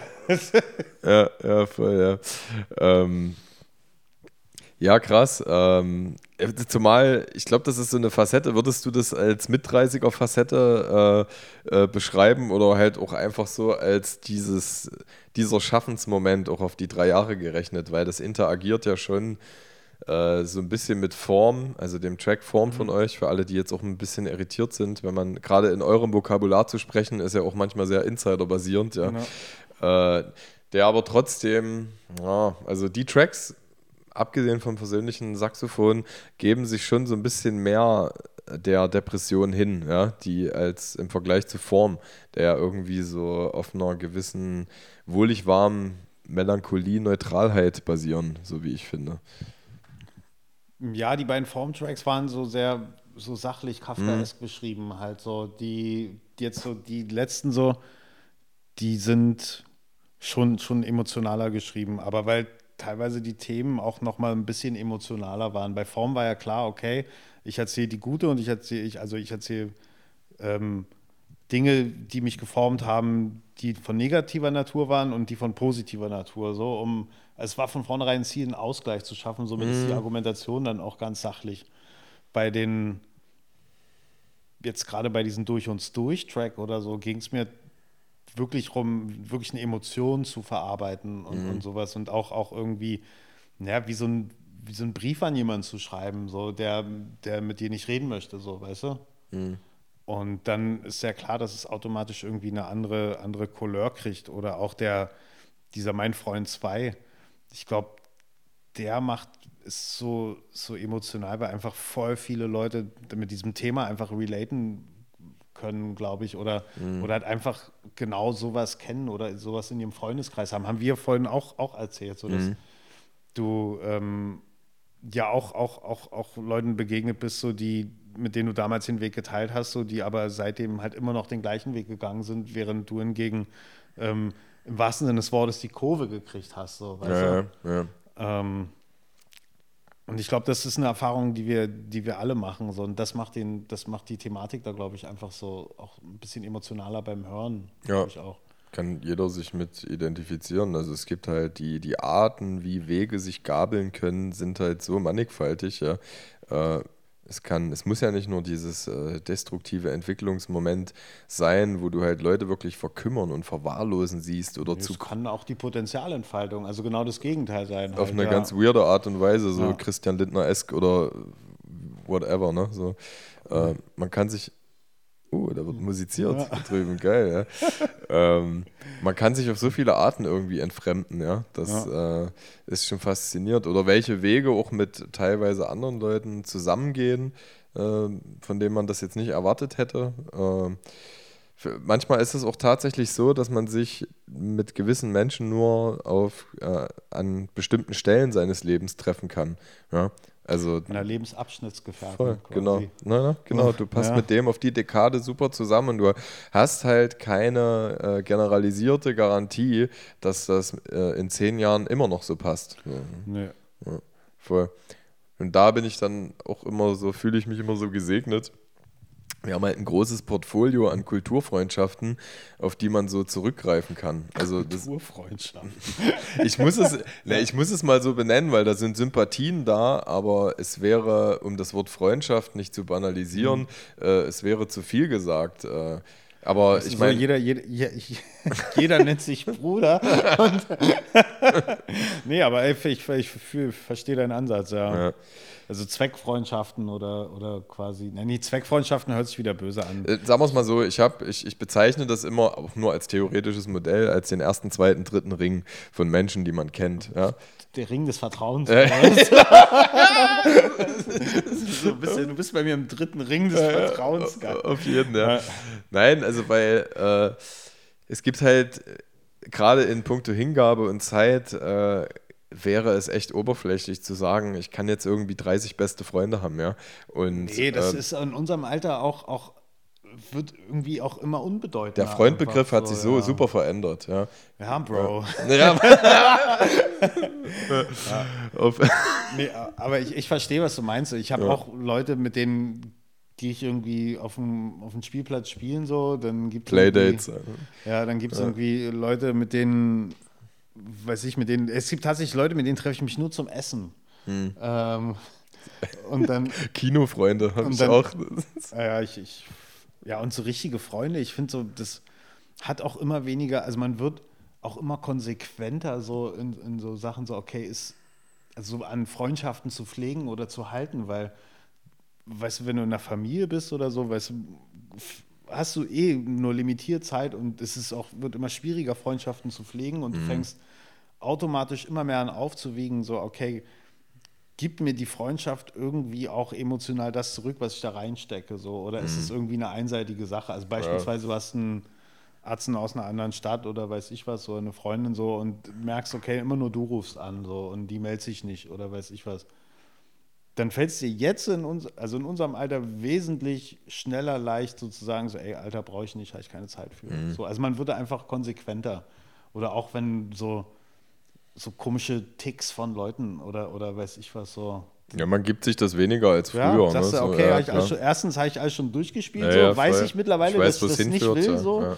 Und ähm, ja, tut mir, tut mir nicht gut, brauche ich nicht, äh, nutze ich meine Zeit für was anderes. Mhm. Safe. So. Ja. Ähm, weil ich habe nämlich immer wieder drüber nachgedacht, so in letzter Zeit, ey, so als du 14 warst, 13 warst, so, du hast gefühlt irgendwie so 50, 60 Freunde in mehreren Freundeskreisen gehabt und so mhm. und bla. Und das war dir super wichtig, so möglichst mhm. vielen Gruppen anzugehören und irgendwie mhm. so seinen Platz zu haben. Und jetzt hat sich das alles total verschoben. So Aber gut, selbst da hast du schon diese Kulturaffinitäten. Ich kenne halt auch äh, junge Menschen, die in ihrem Zimmer sitzen und Oboe üben und ihre zwei besten Freunde in der Klasse haben, so, weißt du, was ich meine? Also ja. dieses, äh, das hat sich damals schon so ein bisschen gesplittet, ob du halt rausgehst und äh, irgendwie sozial divers interessiert bist. So. Und das war auch das Geflecht, was ich vorhin meinte. Also die Herangehensweise, die hat sich geändert und der Freundbegriff funktioniert für mich halt auch insofern nicht, weil da müsste ich sagen, äh, mein bester Freund ist meine Frau, weil wir in guten wie schlechten Zeiten oh. füreinander. Oh, oh. Ey, tut mir leid, mit, mit dem Kissen hier auf. oh. das, ich glaube, die Flauschigkeit des Kissens beeinflusst ja. halt auch meine Thematiken so, ja. ja. Genau. Äh, und meine Gang ist halt meine Familie, wenn man in solchen da gebe ich, geb ich dir voll recht. So, ja. Ja, das ist so die, das ist die Gruppe. Ja, ja. voll, genau. Und erster, erster Ring. Erst ich würde sogar sagen, die sind im Ring drin. weißt du, wie ich es meine? So? ja. Und wir schalten wieder rüber ins Studio Talkie. Mich interessiert es natürlich auch immer auf der emotionalen Seite, weil es ja doch irgendwie euer gemeinsames kreatives Kind ist, äh, was so in dir losgetreten wird, wenn du meinen Freund 2 hörst. Nehmen wir mal diesen Track, weil der so greifbar ist, ja. Mhm. Äh, ob, ob du an Beispiel dieses Tracks auch adaptierst und eine eigene biografische Reise für dich machst. Ähm, also was passiert thematisch mit dir, wenn du den Song dann hörst und so ein bisschen raus aus dem Soundingenieur-Dasein bist. Ne? Weil ich denke mal, oft wirst du in, im Arbeitsprozess ja auch ganz andere Dinge hören, sehen und beleuchten. Ne? Also in, in, in puncto Frequenzbereiche und, äh, und Klang. Und ja. äh, was, was passiert mit dir, wenn du die, diesen Track thematisch zulässt?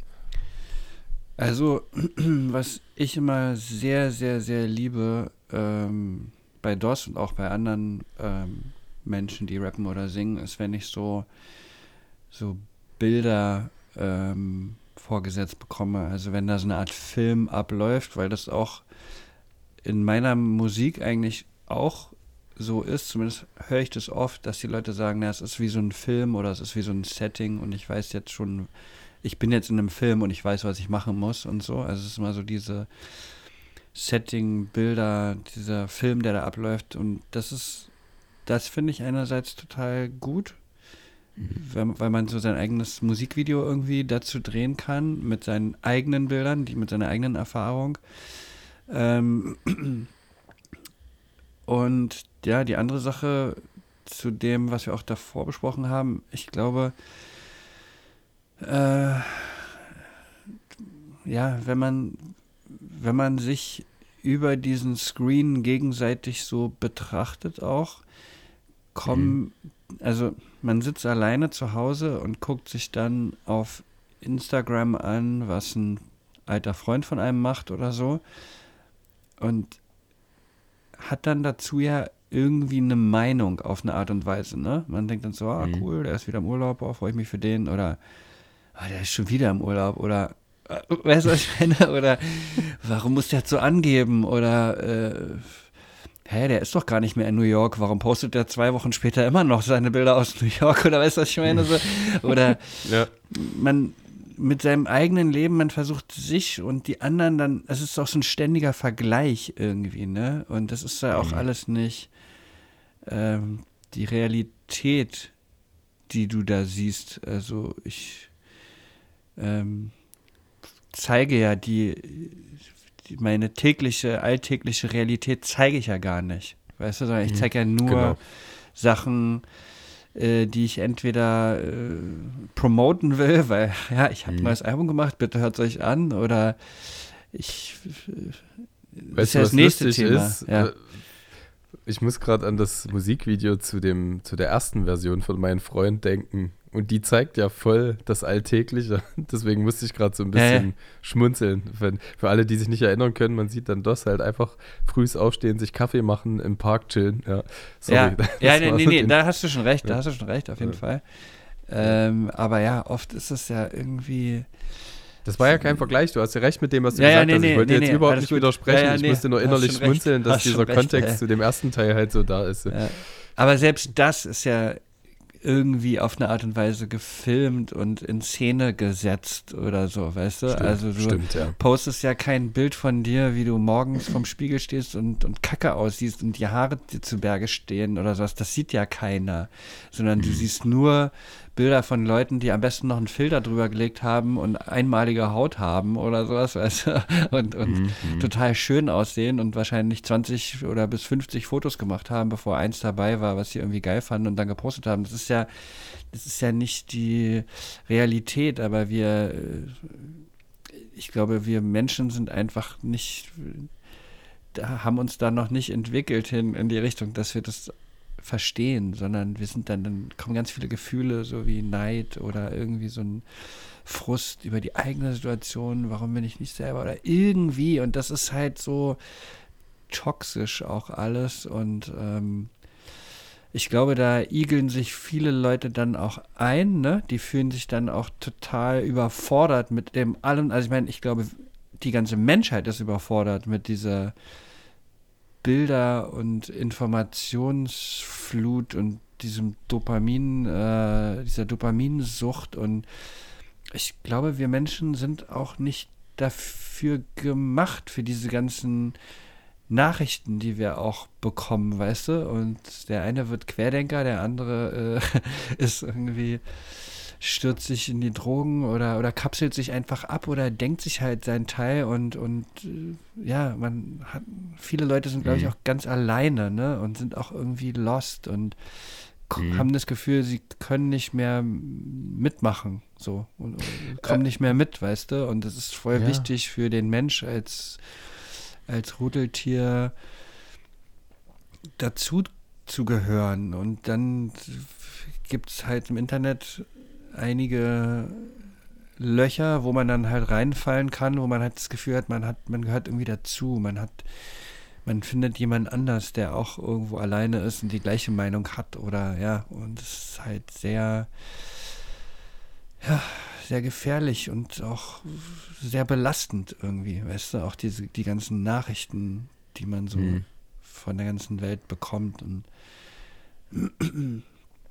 diese Unfähigkeit damit auch umzugehen, diese Machtlosigkeit, die man teilweise fühlt mhm. und, diese Hoffnungslosigkeit dann auch und dann, ja, mhm. können sich Was alle darauf einigen, gegen Politiker zu wettern und so. aber irgendwie hat auch keiner eine bessere, also alle haben irgendwie eine bessere Idee, aber also Politiker will auch keiner sein eigentlich, weißt du, was ich meine? Also es ist irgendwie... 100 Prozent, ja. ja. ja. Ja, und das entmündigt das eigene Leben so. Also tatsächlich, ich, ich, ich will ja gerne diesen Twist hinbekommen aus, ich weiß, was in dieser Welt los ist, sonst hätt, verpasse ich solche großartigen News wie die Schulhofschlägerei von Neukölln von vor zwei Tagen, falls du davon mitbekommen hast. Es ging um einen ja? Fußball.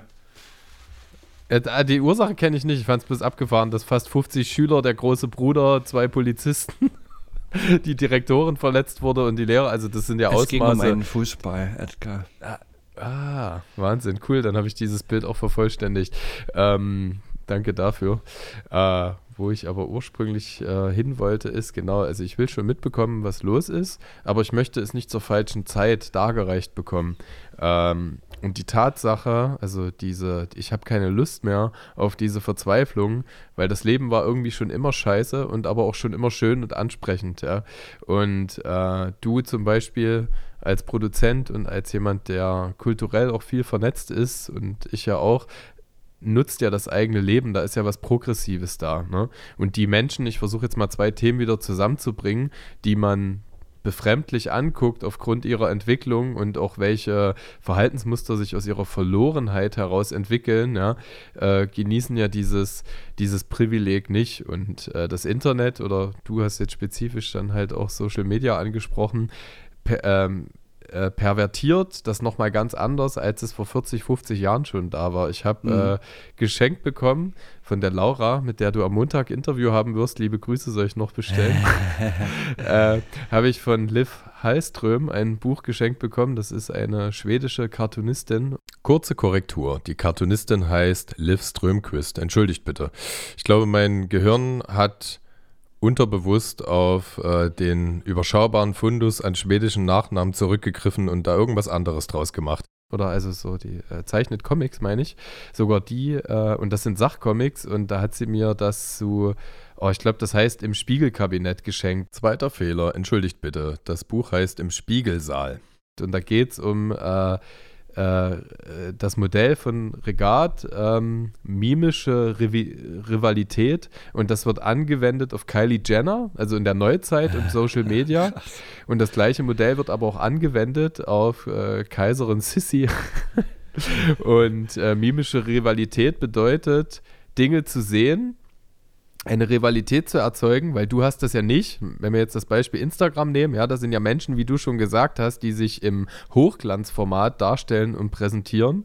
Und, ähm, äh, und du willst das gleichzeitig, du neidest das aber auch. Ne? Also es entsteht, also du willst das irgendwie imitieren und äh, du rivalisierst dich trotzdem unter anderem auch mit denen, die das haben. Und das finde ich einen spannenden Ansatz. Und anhand dieser Ausführung sieht man, dass das halt damals schon zu Hofe praktiziert wurde und dass sich einfach nur die Kanäle und die Mechanismen äh, noch krasser pervertiert haben, ja, als es, als es früher der Fall war. Und ähm, ich, ich, ich glaube, man muss irgendwie diesen Twist hinbekommen, äh, das zu sehen, sich da auch ein bisschen zu bilden, weil sonst wird man halt super realitätsfremd, äh, aber für sich auch seine eigene Handlungsohnmacht zu besiegen, weil das halt super schlimm ist. Und ich glaube, äh, jetzt auch wieder zurück zu dir, ähm, äh, wenn du jetzt jemanden hast, den du halt irgendwie befremdlich anguckst, den du von der Vergangenheit irgendwie noch kennst, das machst du ja auch, oder? Ich glaube, da entsteht ja auch dieser Graben, dass äh, ihr diese Umwelt so wahrnehmt, du und Alex jetzt äh, speziell, ähm, aber trotzdem irgendwie progressiv weiter euer Ding macht. Ne? Und deswegen eben auch äh, so befremdlich gucken könnt auf Menschen, die das halt nicht machen.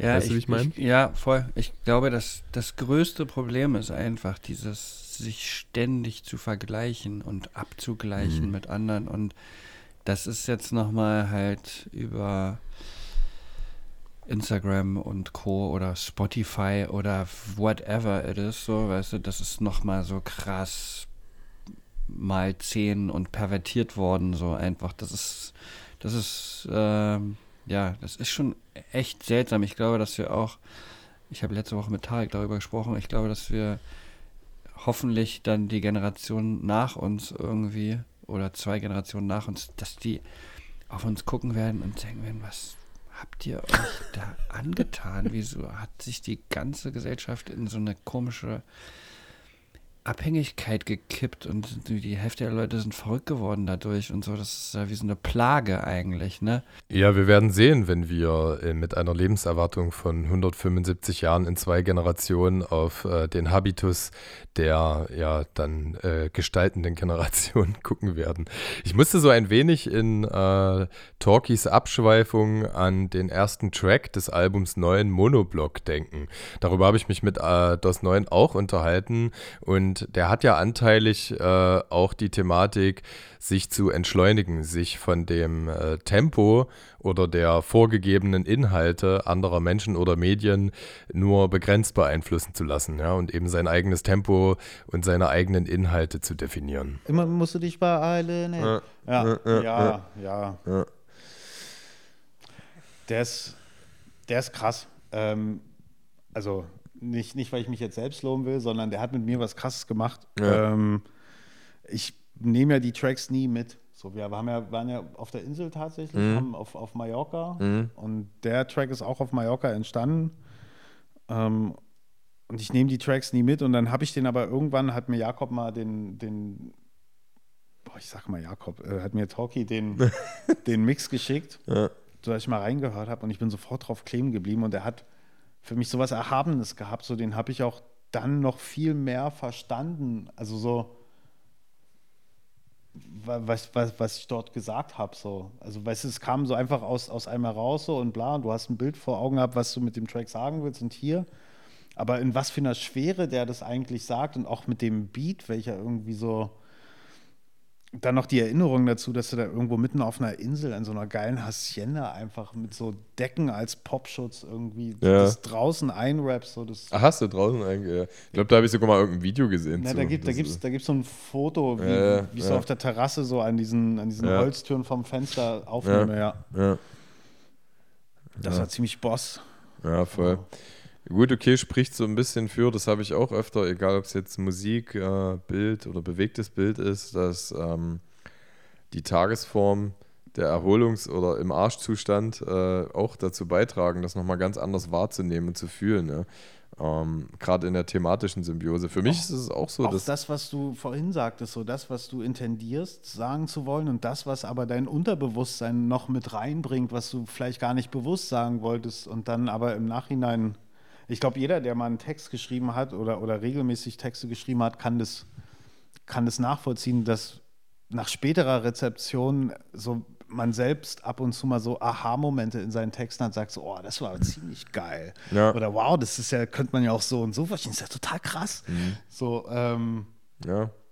Und ich vermute manchmal so, dass, dass, dass es irgendwie ja, ein bestimmter Teil von dir einfach will, so, hey, formulier das so aus und du das mhm. selber noch gar nicht, äh, du selber nur erstmal ein Werkzeug deines Geistes bist oder so. Ja, ja, voll. Oh, das klang gerade mega esoterisch, aber ja.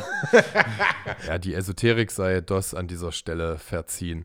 Ich fand es super cute. Im äh, Gespräch mit Talkie kam irgendwann äh, von seiner Seite auch mal auf, äh, du musst mir aber auch noch eine reine Producer-Frage stellen. Ja, äh, hatten wir ja schon ein wenig bei dem äh, Abenteueralbum, aber gerade das Hauptalbum betreffend, ähm, war ich positiv überrascht, dass er nicht nur produziert, sondern eben auch auf die Dramaturgie mit Einfluss genommen hat. Geil. Ähm, pass auf. Du hattest ja die Brücke eigentlich schon äh, und ich habe sie dann wieder fallen lassen, aber egal. Talkie, wie hat es sich denn angefühlt, äh, auf äh, Sounddesigner-Ebene an diesem Album zu arbeiten? Also sprich, äh, äh, du und DOS, ihr pickt selber Samples etc., aber wenn es jetzt einfach um deinen inneren, um deinen inneren Beethoven geht, äh, welche welche Relation hast du so auf ganz, also so wirklich mal rein puristisch auf Soundteppich-Ebene? Was hast du dort gemacht, was du vorher noch nicht gemacht hast? Und es muss ja auch nicht immer das Rad neu erfunden werden, wenn, dem, wenn das nicht der Fall ist. So, was, was gefällt dir in, äh, an deinem Schaffen und an deiner Spielfreude an dem Album so? Wirklich mal rein nur auf Soundteppich-Ebene.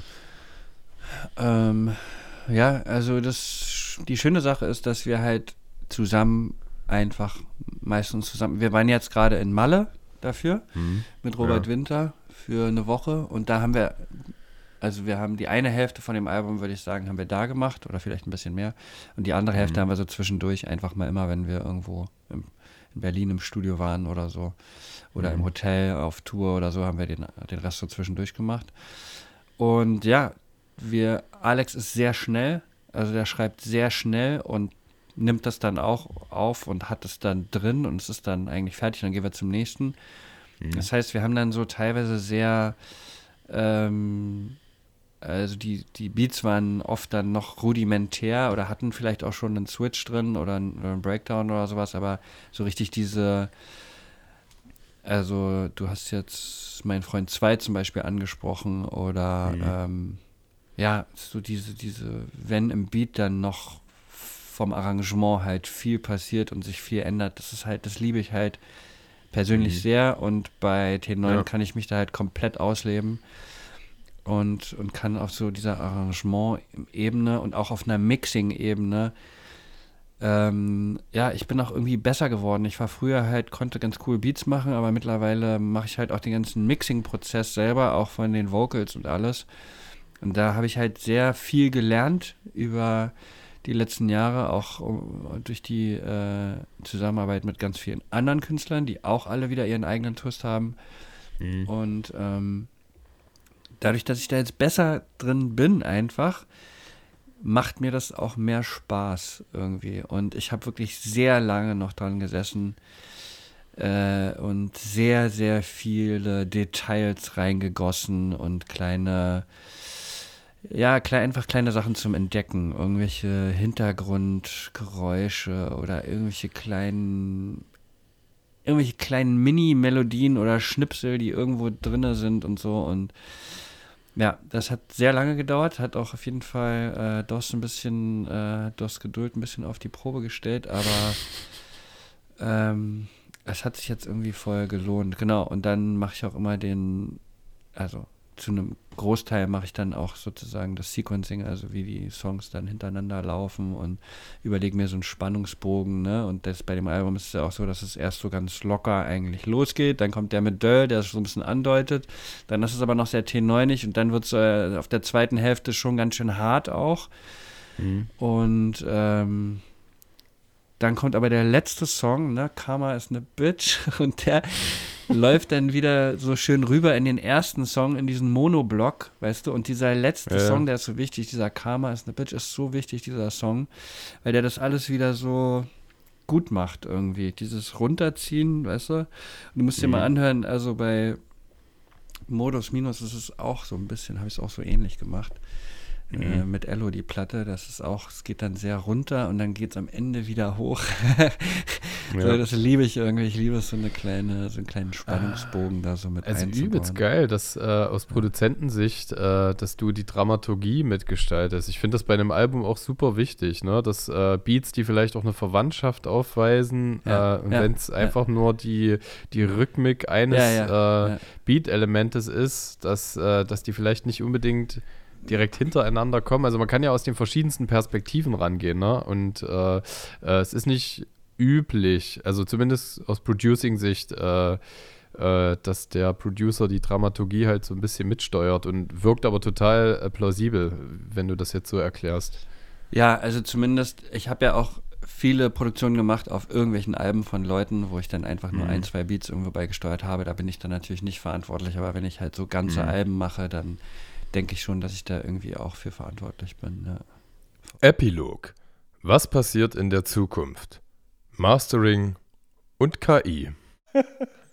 Wie viele kreative Pfeile sind denn jetzt noch im, im, im T9, T9 Köcher? Also müssten wir ja, als wir angefangen haben zu Brotboxen, äh, zu 90-10 Zeiten, äh, hat sich ja dann künstlerisch unfassbar viel schon im Skizzenzustand befunden ja. und auch bei Young Lungs. Habt ihr jetzt äh, mit diesem Album-Release, weil das ja auch echt viel und geballt ist, äh, auch so eine künstlerische Schaffensperiode abgeschlossen, äh, um mal pathetisch zu sprechen? Voll. Ich habe äh, zu Talkie auch, also ich habe zu Talkie mit Absicht dann auch gesagt, ich so, ey, wir machen keinen neuen Track oder gehen, machen neue Tracks, ehe wir das jetzt erstmal nicht alles rausbringen. So, ja dafür ist es auch einfach zu bedeutend und, und, und, und, und, und zu cool, dass wir das jetzt als so schwiegermütterlich behandeln, weil wenn du dann wieder neue Tracks machst oder an einem nächsten Projekt arbeitest, dann brennt dafür dein Feuer. Ja. Deswegen ist jetzt im T9 Silo, sage ich mal, dran, es ist tatsächlich alles leer ja. jetzt, was, was ich ultra cool finde, weil ich fange jetzt auch wieder an, wirklich neue Songs zu sehen. Ich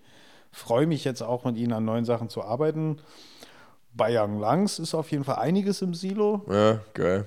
Und äh, äh, bei Sonne Ras auch einiges im Silo. Ja, das hat er sogar im Interview nicht mal mystifiziert, ja, ne, sondern aktiv ist, so benannt. Das dritte ist, glaube ich, fertig geschrieben. An dem vierten arbeitet er jetzt so. Fünf sollen es sein. Wer weiß, vielleicht macht er eine Dekalogie draus. Mhm. Sag mir. Dekalogie, ja, ja, ist richtig. Ähm, ja, hat er, glaube ich, immer von Pentalogie ja, gesprochen. Pentalogie ist fünf, genau. Und Deka wäre dann zehn. Ist das wirklich dann schon das fünfte gemeinsame Werk, wenn, an dem ihr jetzt arbeitet? Nee, das ist nee, dann das, das dritte und das es folgen noch zwei. Ne? Genau, aber das dritte ja. hat er quasi schon komplett geschrieben. Ja, warum entscheidet man sich für eine Pentalogie? Also gleich so, weil es einfach sich irgendwie in sich symmetrisch stimmig anfühlt, oder? Mm, ja, also ich glaube, es war eher das Konzept als der Name da, so weil ja, ja. es folgt ja quasi einem gewissen Muster so. Jedes Cover ist ein Mitglied seines inneren Kreises. ah, okay, krass, ja. Der und, innere, sogar der innere Ring, ja. und der innere und der innere Ring sind bei ihnen halt fünf und ja, der Fachterminus für ein fünfreihiges Kunstwerk ist halt Pentalogie. Ja, Also, okay. Klingt auch gut. Ja, gefällt mir. Ich dachte tatsächlich Quintologie, Ja, ähm, aber Pentalogie. abgefahren. Ja. Ja. Ja, warum auch nicht? Okay, cool, verstehe ich. Also das Finalisieren ist ja die eigentliche Kotzarbeit ne? bei gewissen Dingen. Da gibt es ja auch dieses schöne Pareto-Prinzip mit die letzten 20 Prozent implizieren 80 der- Prozent des ist auch- Aufwandes. Ist auch so. Ja, voll. Und das ist natürlich zum Kotzen, weil die, das Kreative, das Romantisieren äh, ist natürlich wesentlich spaß- und erfüllungsbehafteter und äh, Killer wäre es halt, wenn man das alles gar nicht machen müsste. So, weil du machst es ja auch nur für, für die, die es dann hören müssen. Also es gibt ja jetzt mittlerweile so Mastering AIs und weiß ich was. So. Ja. Mal gucken, mal gucken. Vielleicht so in ein, zwei Jahren wird es vielleicht alles gar nicht mehr so, so, so, so lange und anstrengend. ja. So lässt du einfach alles eine AI machen. Ja, aber wie, wie fein nuanciert das ist, gerade Masterprozesse, wenn ich mich daran erinnere, die können einem echt nochmal was abverlangen. So. Ja, das kann eine AI auch nicht leisten. Also Nee. ich will damit auch überhaupt nicht unsere Mastering, also jetzt Dexter diskreditieren, der hat so einen krassen Job gemacht Mhm. weiß ich was. Und nur um das Thema auch mal kurz aufzumachen, so, also ich hab mit ChatGPT mich schon oft Streitereien gehabt und gesagt, so, Alter, du bist eigentlich eher eine künstliche Dummheit als eine künstliche Intelligenz. Ja. So, es ist, ey, ist krass, wenn du so, so. Also es ist schon krass, was es kann, AD, aber es ist Alter. auch schon krass, wie du es, wie das halt anfängt, so rum zu lügen und, und zu fantasieren und, und hier, ich habe es teilweise so für Recherchezwecke immer so gegengenutzt und bla und ich mir sagst so, ey, Alter, das, was, was bietest denn du mir hier an? So, das, das stimmt faktisch, faktisch einfach nicht.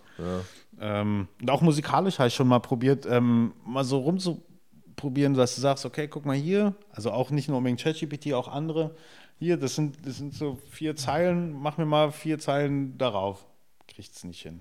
So, also noch, noch nicht, was ich auch gut finde, so Mhm. Ja, dass, voll. dass kein, so, weil es ist, da merkst du halt, was Stil ist, so Mhm. irgendwie. Und das, dass es halt eine künstliche Intelligenz noch nicht kann so Stil interpretieren, weiterentwickeln. So, es sei denn, du fütterst die halt natürlich unendlich mit diesem einen Stil, dann wird die das natürlich können. Ja, fühle ich, verstehe ich. Und das ist, glaube ich, das, wo wir uns auch alle irgendwie äh, weigern, wenn du jede Empfindung und jede Tiefe in uns, Gefühlstiefe halt äh, mit einer Formel definieren und replizieren kannst, dann ist das halt super ernüchternd. Also ähm, ich hoffe, da bleibt immer noch der, der feine Unterschied. Also wenn eine KI halt, wenn du jetzt einen Teil eines Bildes nimmst, den Rest drumherum dazu rechnen kann, wie Himmel, Hochhaus etc., das vom, von. Michael Jackson Thriller Cover oder nee, von irgendeinem Michael Jackson Cover hat, hat es mal eine AI gemacht, das lag auf einmal im Nagelstudio. Ernsthaft? Aber das, warte, welches ist denn das, wo er so liegt?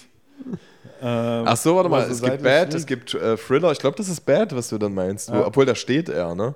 Wo liegt Michael Jackson? Er, er liegt so Cover? seitlich in so einer weißen oder roten Lederjacke oder so. Und, das, und die AI hat quasi dann äh, die ganzen. Das ist dann Thriller, Ja, glaube ich. Ja. ganzen, äh, äh, ähm, den ganzen Bildausschnitt gemacht und dann lag halt irgendwo im das ist, dann hat sich die Fußnägel machen lassen. Ja, Killer. Nicht Thriller, sondern Killer. Ähm, ja, also von daher ist es anteilig halt interessant, aber wenn es halt wirklich um Gefühle geht, also wie zum Beispiel, ähm, ich frage die äh, KI, was sage ich zu meiner Frau, damit die Beziehung innerhalb der nächsten zehn Jahre wie am Schnürchen läuft, ja. Das kann die KI noch nicht, weil die KI kann nicht sehen, was passiert, äh, weil wir ja dann so von individualistischen und gesamtgesellschaftlichen äh, Strömungen geprägt sein werden. Äh, aber wer weiß, also ich finde das auch zu einem gewissen Punkt gut, so limitiert zu sein, das nicht ganzheitlich voraussagen zu können. Was, was ich auf jeden Fall empfehlen kann, was ein wirklich kleiner, kleiner Spaß ist, ähm, mit der KI gemeinsam, also die KI mal Chuck Norris-Witze erfinden lassen. Ja, sowas. Also am Anfang schwindelt die immer ein bisschen und so, Ja, und ja. dann musste der, einmal gibst du halt ein paar gute mit rein, oder deine Mutter-Witze und Ja, so, ja, gibst ja. halt ein paar coole rein. Obwohl, ich glaube, bei deiner Mutter hat er, hat, hat er dann schon Bedenken. Ähm, Aber mit Chuck Norris-Witzen funktioniert es auf jeden Fall. Ja. Und manchmal schwindelt er auch wieder so, ja, wo, wo dann sagst du, den hast du ja nicht selber ausgedacht. Ja, nee, habe ich auch nicht und so. Ich so, hier denk dir mal wirklich selber einen aus und oder auch Witze über sich selbst zu machen. Ja. Und so, Ah, was geil. halt auch irgendwie voll, voll ähm, ja spannend auch ist, so eine künstliche Intelligenz zu sagen, so mach mal Witze über dich selbst. Ja. Also ja, für so eine Spielereien ist es auf jeden Fall immer ganz lustig, aber es ist auf jeden Fall noch keine ernsthafte mhm. Konkurrenz für, für wirklich Kreative. Ja, voll. Eher, eher, eher ein cooles Tool vielleicht sogar. Ja, geil. Ja, muss ich mal probieren. Äh, ich sehe uns äh, direkt am Ende unserer Interview-Pentalogie. Konnte ich das gleich wieder aufgreifen, äh, was man dazu lernt. Äh, ich hoffe, das finale Wort äh, wird noch nicht gesprochen sein. Wir sehen uns weiter. No. Ähm, nö. nö, sagt der Dresdner. Und äh, ja, ich danke dir für dein Brot und deine Zeit. Ja, war, war, war ein schöner Talk. Gefühlt haben wir jetzt über, über alles und nichts geredet. Aber war cool. Das, ist eigentlich, das machen wir eigentlich immer so. Ja, schuldig im Sinne der Anklage. Lieben Dank, DOS 9, für deine Kunst und deine Zeit. Und auch von Talkie habe ich mich verabschiedet. Ey, Talkie, ganz lieben Dank. Ich hätte nie gedacht, dass wir zwei, äh, zwei gratis Zoom-Sessions ausreizen. Also Hätte ich auch nicht gedacht. Ich habe aber viel gelabert, sorry. Äh, nee, finde ich gut, ja. Genau, ich würde erstmal formell für die lieben ZuhörerInnen sagen, äh, hau rein, mein Lieber, viel Freude bei allem, was du machst. Ich werde die Freude auch haben, wenn ich die Exponate dann in auditiver Form genieße. Und äh, wie immer hoffe ich, es war nicht das letzte Mal. Ich bin immer wieder äh, dabei. Es ist ein sehr, sehr schönes Interviewformat. Vielen Dank dafür. Geil. Auch rein, mein Lieber. Peace! Yeah, und das war sie. Die erste Folge in 2024 mit T9. Ich liebe die Jungs. Ich hoffe, ihr hattet Spaß. Äh, ich hoffe, es war auch okay und angenehm zu hören. Äh, äh, die Gespräche ineinander gemixt zu konsumieren. Das habe ich das erste Mal gemacht. Wird so oft nicht passieren, aber war auf jeden Fall mal eine Erfahrung wert. Ganz viel Liebe geht raus an Hans-Christian Puls, der mein Intro geschrieben und eingesprochen hat. Big Ups auch an Sounds Like Hugo, der die Intro- und Outro-Melodie komponiert, gemixt, gemastert, kreativ, ganzheitlich umgesetzt hat. Ich freue mich auf euch. Jeden äh, zweiten Donnerstag im Monat gibt es eine Folge Edgar Einfühlsam. Jeden vierten Donnerstag im Monat eine Folge Nicht die einzigen mit Kollege Hartmann und mir. Ganz viel Liebe und Dank geht auch an alle Menschen raus, die mich äh, stetig mit Input versorgen, mir DMs schicken oder Mails schicken mit äh, kreativem Input. Macht damit gerne weiter. Äh, wir werden uns dieses Jahr auch wieder eine neue Spendenaktion überlegen, die für das Kinder- und Jugendwohnheim der äh, AWO in Wernigerode ist so gut wie voll zum Zeitpunkt der Aufnahme. Das heißt, das Spendenziel fast erreicht. Ein paar Tage könnt ihr euch noch beteiligen und ansonsten stay tuned. Ich freue mich auf euch. Liebe Grüße euer Edgar.